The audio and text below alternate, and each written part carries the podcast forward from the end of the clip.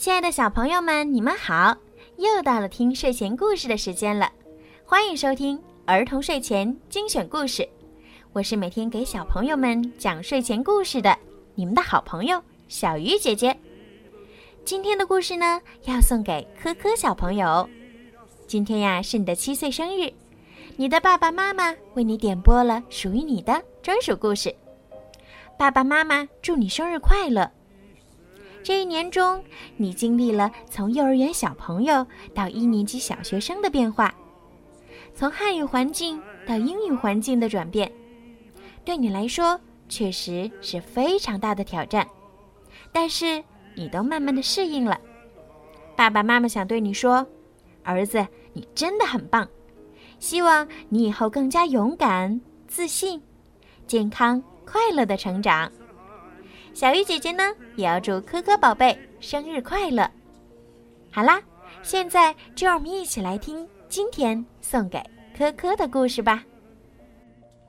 困在网中，卷毛老师是一个很棒的老师，就是有一点古怪。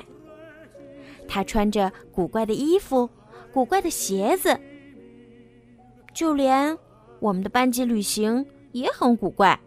因为我们总是坐着那辆古怪的校车，嗨，那不叫古怪，那叫神奇。今天我们学习有关蜘蛛的知识。卷毛老师告诉我们，蜘蛛不是昆虫。嗯，蜘蛛是不是八只脚的昆虫啊？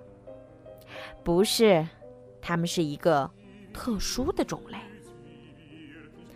我想让你们见见我的朋友夏洛，卷毛老师说，他是专门研究蜘蛛的。我们看到他眼中闪着兴奋的光。我们来一次探寻蜘蛛的旅行，好不好？卷毛老师问。没等我们回答，他已经拿起车钥匙离开了教室。走吧，我们去兜个风吧。卷毛老师带我们来到一座老房子跟前。这房子看上去又古怪又阴森，到处都是蜘蛛网。你的朋友住在这儿？蒂姆问。嗯，卷毛老师总交些奇怪的朋友。我们按了门铃，没人答应。夏洛应该就在这里。卷毛老师说。我的书上说，有些蜘蛛网坚固的可以逮住小鸟和蝙蝠。啊，那能逮住小孩吗？前门上了锁。我们换个时间再来。卷毛老师说：“回到车上去吧，同学们。”突然，校车开始缩小，接着长出了翅膀，然后。它变成一只飞蛾，飞了起来。也许夏洛在花园里，卷毛老师说。校车变成的飞蛾绕过一张蜘蛛网，直奔房子后面飞去。夏洛也没有在花园里，卷毛老师说。不过我们在这里发现了许多蜘蛛，有的吊在树上。有的藏在房檐下，有的就在草地上织网。嗯，那只蜘蛛好像白了我一眼。哈哈哈！那只蜘蛛用八只眼睛白了你八眼。前面有一个棕色的大谷仓，飞蛾校车从它的一扇破窗户中飞了进去。同学们，咱们进去看看。我们在一张网上看见了一个大的白色丝团，看来小蜘蛛快要出来了。同学们，这是一个蜘蛛卵袋。蜘蛛网挂的到处都是，几乎每张网里都有一只蜘蛛，但是我们依然没有找到下落。我们快出去吧！嘘，别让蜘蛛听见。不会吧，蜘蛛又没耳朵。我们很担心蜘蛛会来追我们，但卷毛老师说，织网的蜘蛛不会追捕食物，只会用网粘住食物。我们没飞入网中，所以很安全。很高兴我们离开了，还好没被缠住。哦，不好！飞蛾校车飞进了一张网，被粘住了。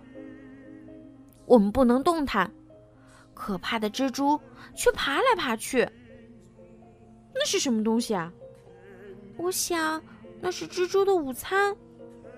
啊，我们也要变成晚餐了。蜘蛛离我们越来越近了，我们害怕的不敢看。只有卷毛老师和多罗西继续观察着。蜘蛛知道蛛网上哪里比较黏，所以他就挑不粘的地方走。哇，太酷了！